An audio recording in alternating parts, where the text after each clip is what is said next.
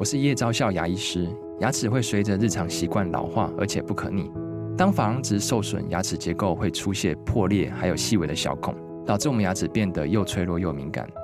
这边我真心推荐贝欧尼修复牙膏，内含 BioHAP 成分，搭配正确的刷牙习惯，经科学实证，可在两周有效让牙齿再矿化，修复受损珐琅质的细微小孔。相关资讯及购买通路，请参考资讯栏连结。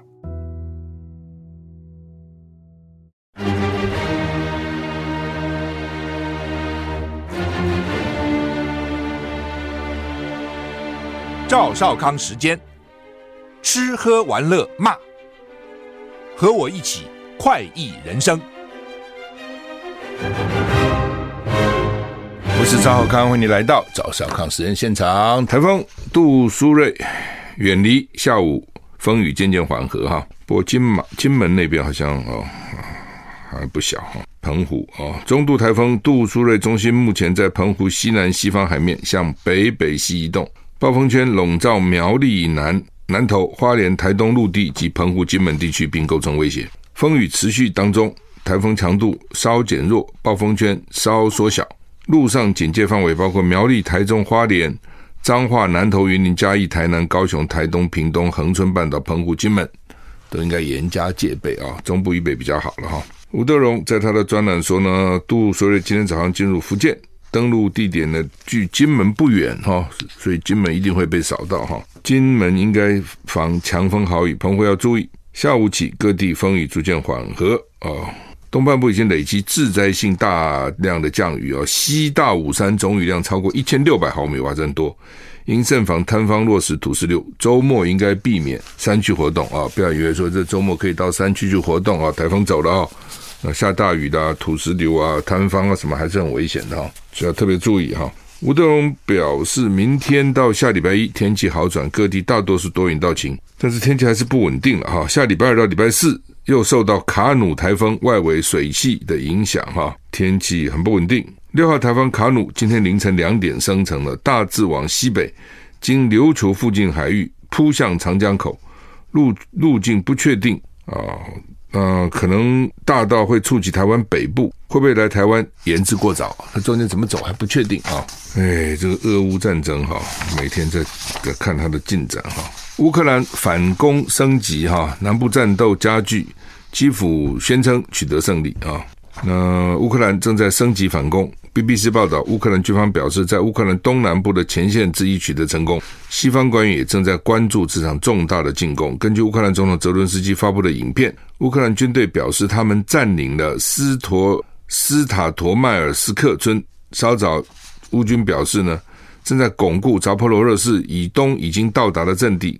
据指出，斯塔罗迈尔斯克是俄军在扎波罗热地区东南部前线一个重要的前哨基地。说被乌克兰占据了哈。俄罗斯总统普丁表示，乌克兰的攻击显著加剧，但普丁声称乌克兰没有成功，伤亡惨重。不过，俄罗斯支持的民兵领导人驳斥普丁的说法，表示乌军连日炮击取得进展，坚守郊区，并且继续推进。美国 CNN 引述。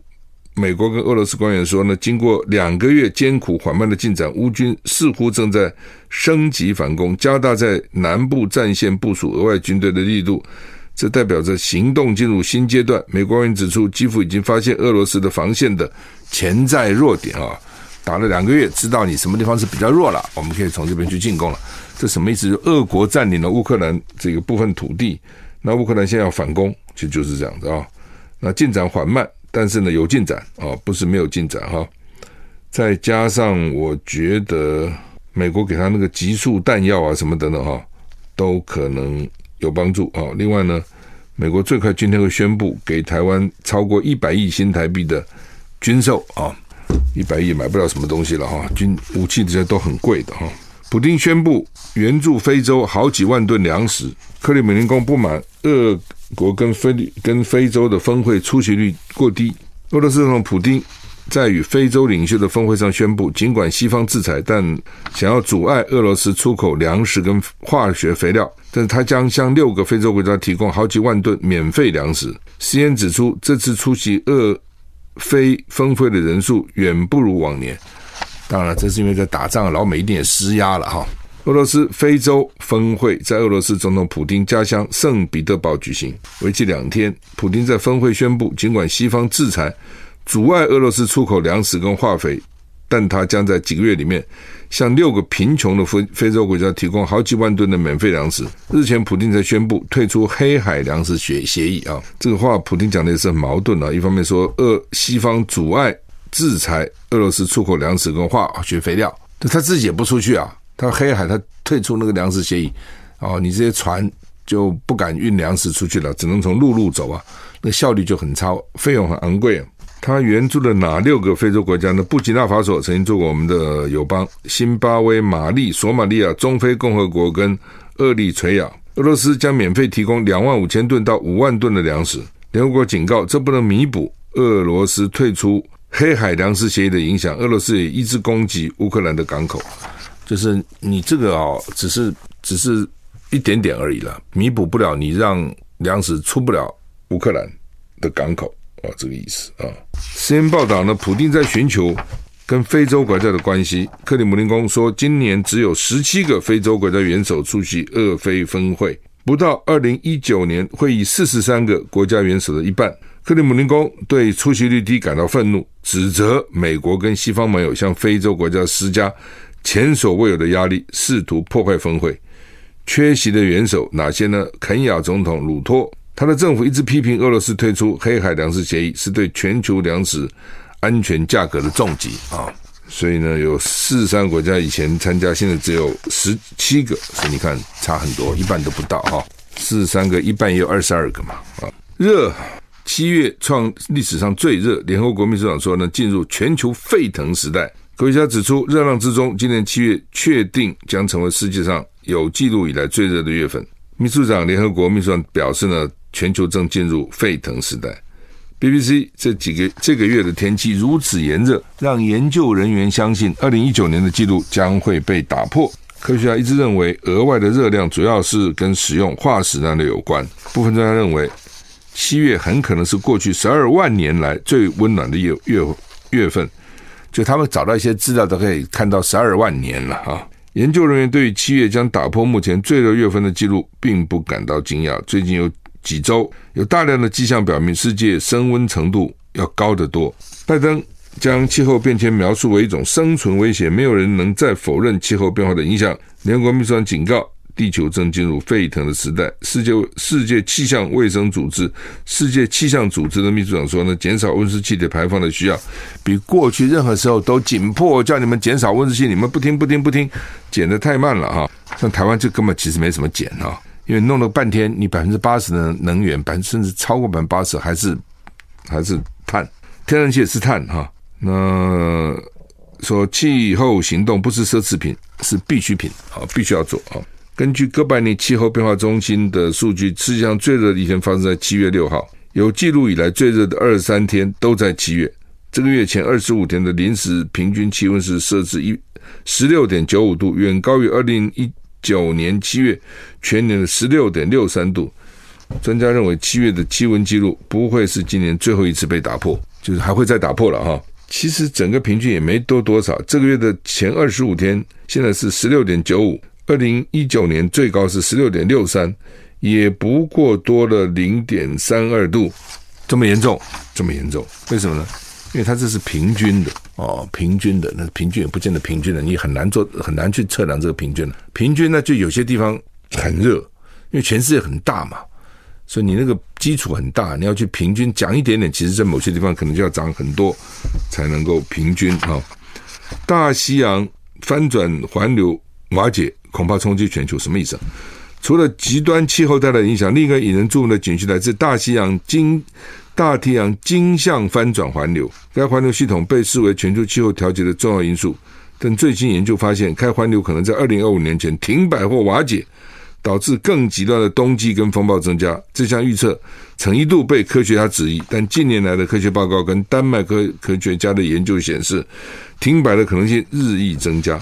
气象专家彭启明说呢，全球暖化速度超过预期，格陵兰的冰融数大量冰融化，大量淡水流入北大西洋，干扰北大西洋海水的密度，使得大西洋经向翻转环流遭到破坏而停止运作。经向翻转啊，大概就是东经纬度了啊。光靠 YouTube 哦，有时候是不够的了哈。美国有一对姐妹跟一个十四岁男生在 Colorado 州一个野外营地中死亡哈，因为他们厌倦了疫情，说想要过避世而居的生活啊，就是要离开离开世世世俗了哈，要自己去独立在野外生活。那野外不是那么容易生活的哦科拉多你知道他那是。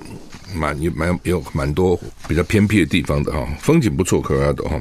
那他们就看 YouTube 来获得野外求生的知识哦，有很多这种影片嘛哦，在野外该怎么办呢？哦，哪些树叶可以吃，哪些不能吃啊？水要怎么弄啊？反正是搞这些。那他们的亲友说要给他们露营车跟发电机嘛，给你个露营车，你不是舒服多了吗？他们不要，我们不需要。YouTube 告诉我们不需要这么多哦，我们可以，就都死了。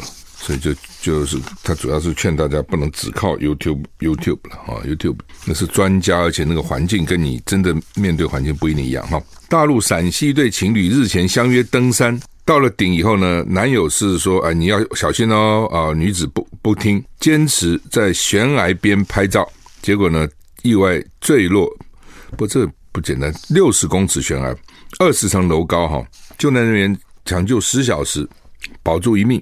这不简单，怎么会保住一命？这种时候你应该不掉哪里去哈？那当然受伤了啊，是另外一回事了哈。那但是基本上就是，常很多人为了拍照，常常就忘了哦，都要找那种很危险的那个风景，那个啊表示我很勇敢，景色很难取，就是说一不小心就失足了。这就是一个例子哈。中国时报头版头登的是昨天我们讲的了哈，今天放在头版头啊。就是美国升一码利息，利率飙二十二年最高，距离通膨两趴目标路还很长。联准会说不排除九月再升息啊。台币昨天也是连三天升了啊，美元大家觉得说已经强弩之末了啊，也不会升太多了嘛，大概就是这样子，最多再升一次吧，不可能这样一直升。所以呢，美元就贬值，但是美国利率还是很高啊，哦，基准利率现在还是五点二五到五点五趴，这是二零零一年三月以来。二十二年来的最高水平哦。那鲍尔联准会主席昨天当然他们有讲话了哈，就说呢，美国经济不会衰退。他们认为，本来有人认为说这样一直升息、升升升息，经济会衰退，他说不会。但是呢，今年也不会降息。现在七月了嘛，快到八月了，今年不降息。至于会不会再升息，再说，大概就是这样。他的结论，再看看。不过当然，你如果硬要讲，我也可以讲说，再升也有限的了，不可能像以前那样升嘛。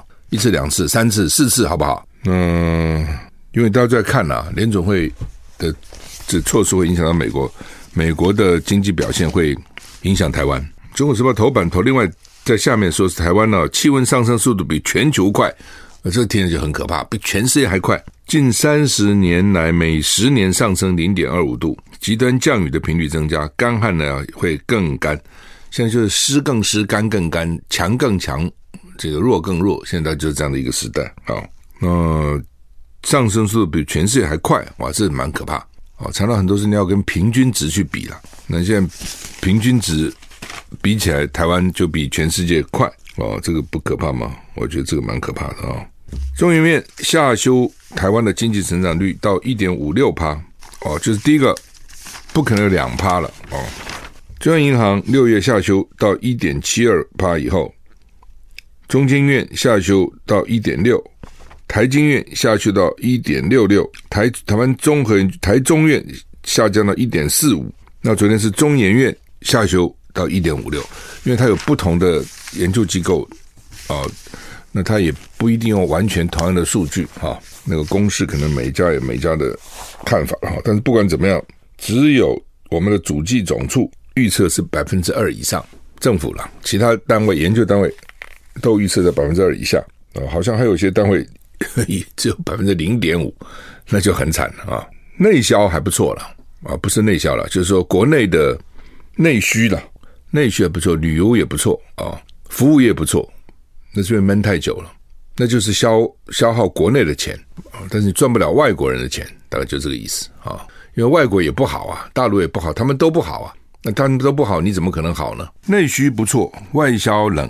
但是内需不错，也没有不错到多热所以他们讲现在叫做外冷内温，还好内温啊，否则惨了啊，因为也是因为过去三年呢，大家累积累积累积嘛，哦，那也存了一点钱吧，就因为过去三年没地方花，也出不了国啊，哦，所以这三年等于是现在等于拿出来花消费，所以为什么最近比较热啊？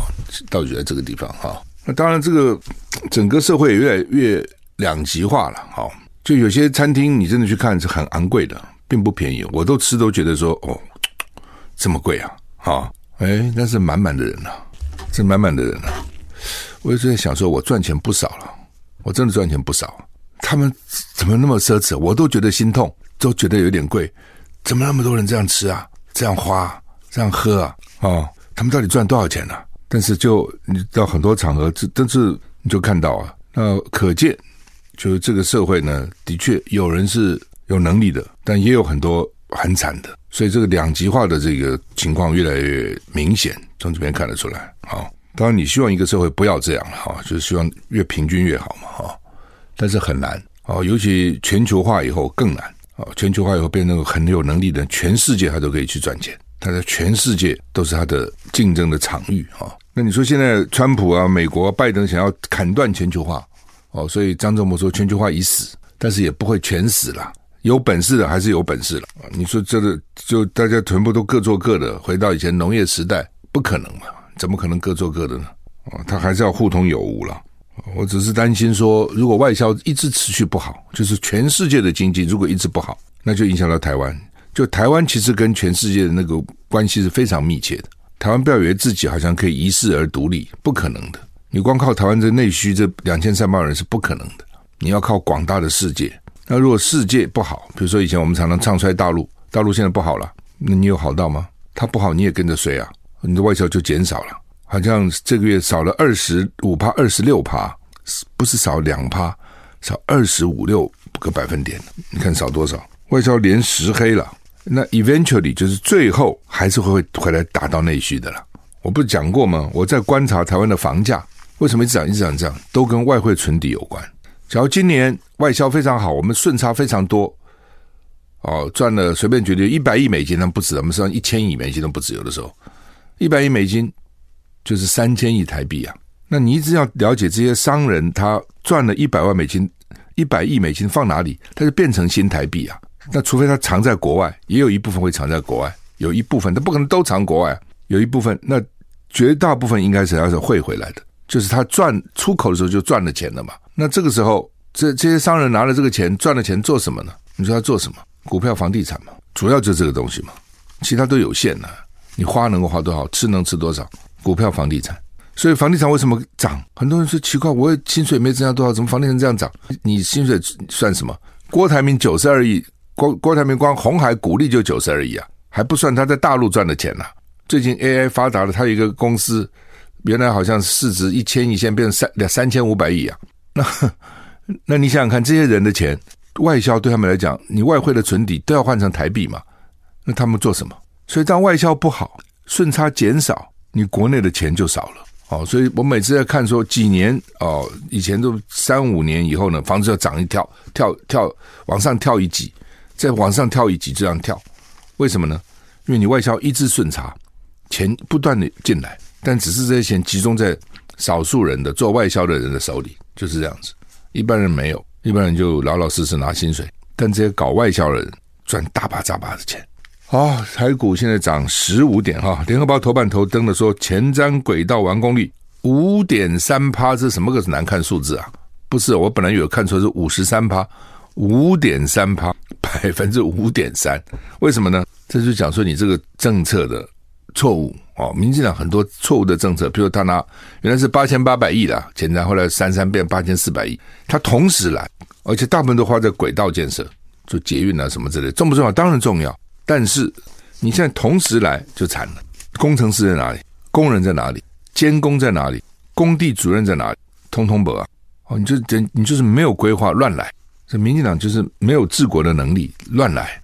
然后呢，你再加上台积电。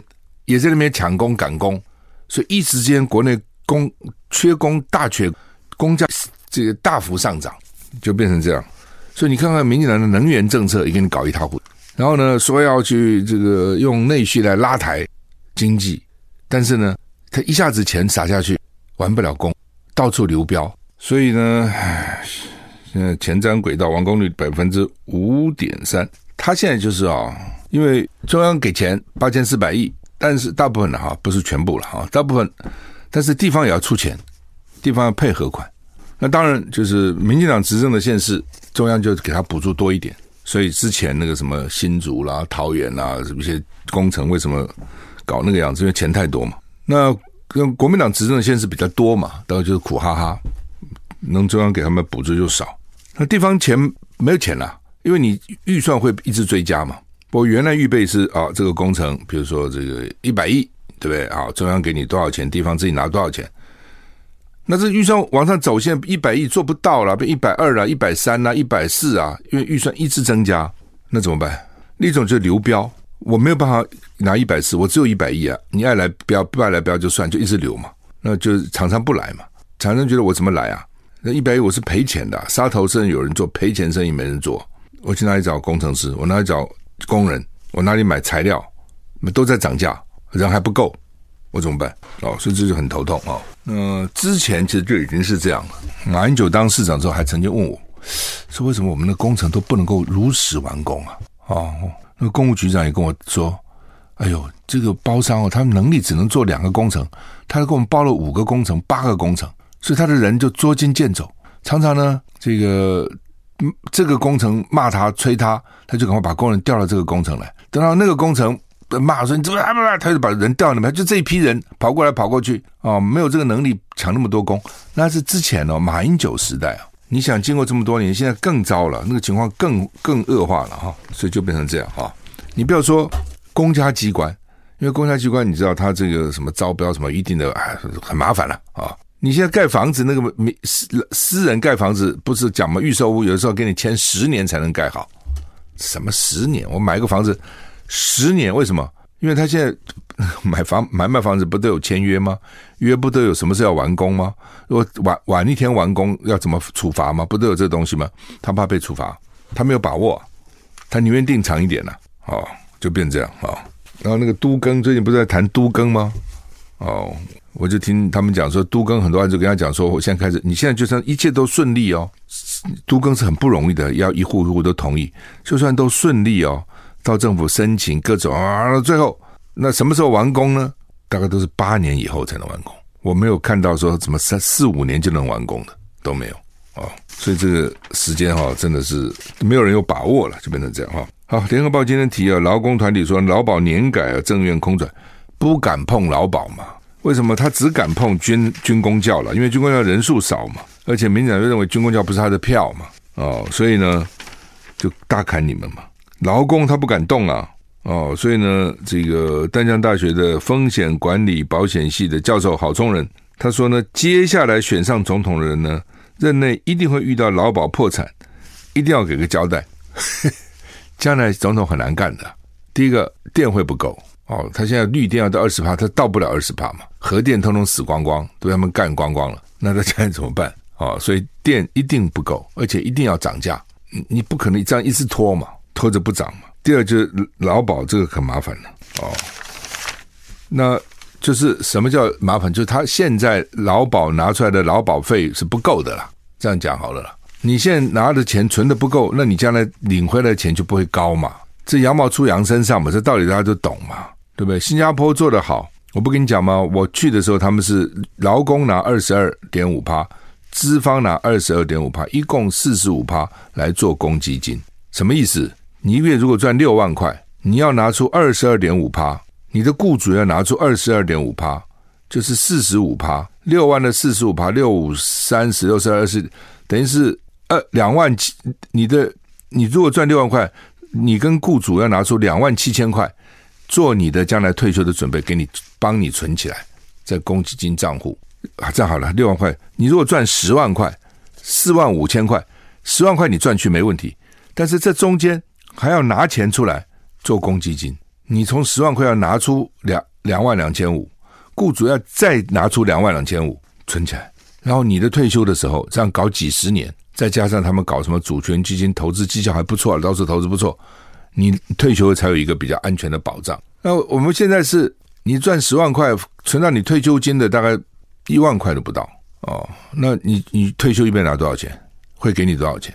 就有限，那没办法，羊毛出羊身上啊，他就这么一拖。那民进党的招呢，现在不敢去动它，只好一直补贴，政府编预算来补贴。但这个洞越来越大，你能补贴到什么时候呢？就像健保，对不对？健保是自给自足的，政府没有补贴。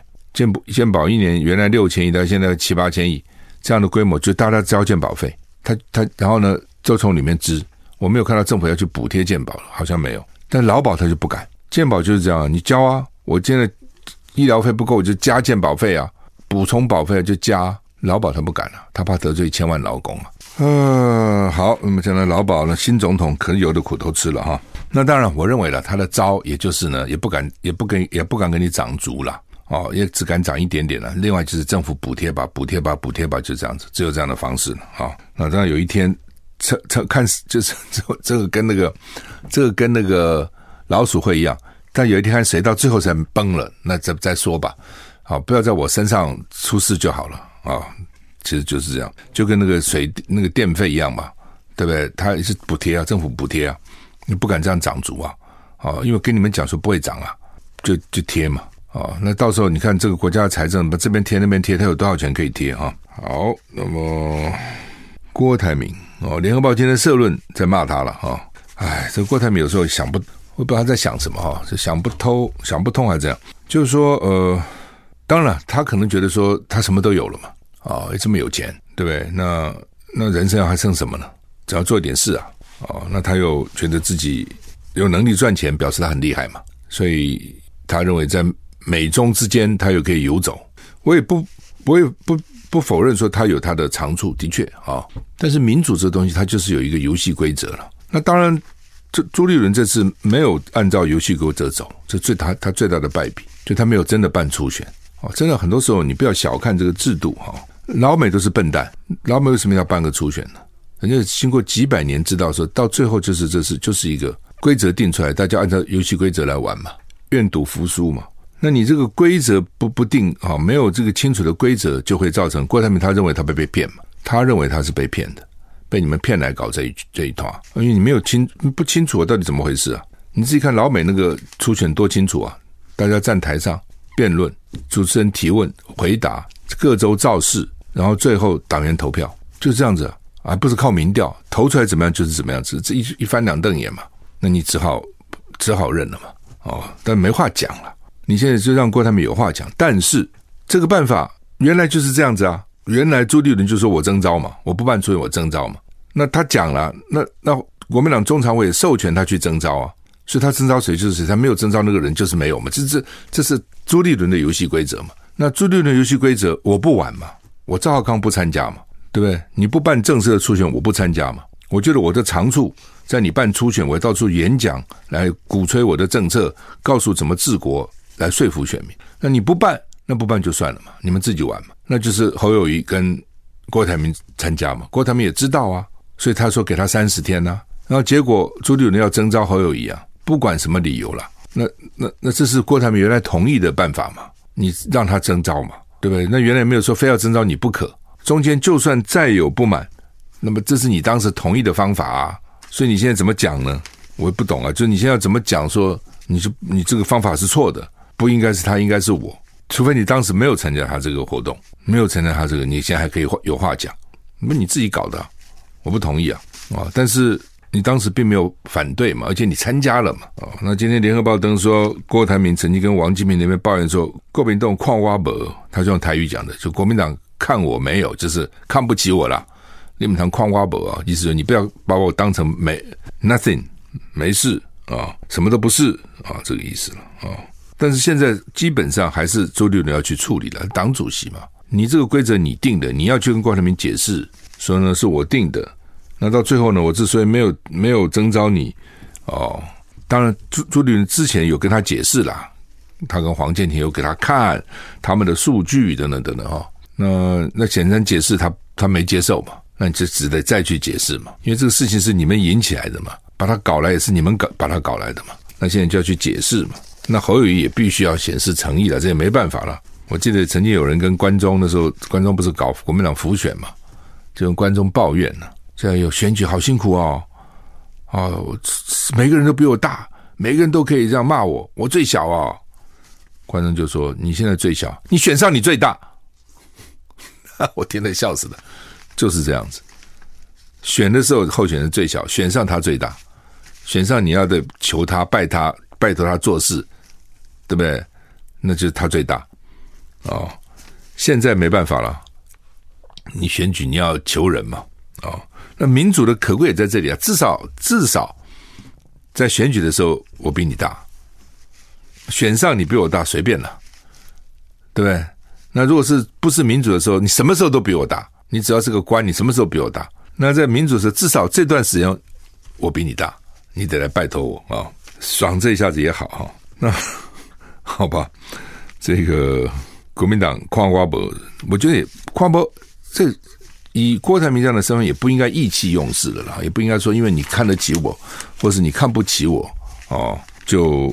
就成你的决定，其其实你的决定跟这个其实应该是无关才对了啊。那美国那个拜登的儿子蛮麻烦的哦，原来检察官跟他搞了五年，后来就说好吧好吧，你认认罪吧，认罪逃税就不去查你的其他的东西了，什么非法持有枪械啊什么的蛮严重的那个哈。结果呢，法官说不行哦，再给三十天，搞清楚怎么回事哦。那现在美国已经变成说哦，国会都想去弹劾总统，以前很少的。以前 Nixon 那个时候要弹劾，都还没弹他就辞了。总弹劾总统是很大的一件事情了，但是现在不是啊。现在只要这个国会是在我这个党，我就对不是非本党的这个总统想尽办法要弹劾你。哦，那现在因为众议院抓在这个共和党手里啊，他们就想去弹劾民主党的拜登，所以弹劾已经变成国会党争的一个。一个手段，一个工具，就变成这样子哈。好，我们时间到了，祝你一个愉快的周末，再见。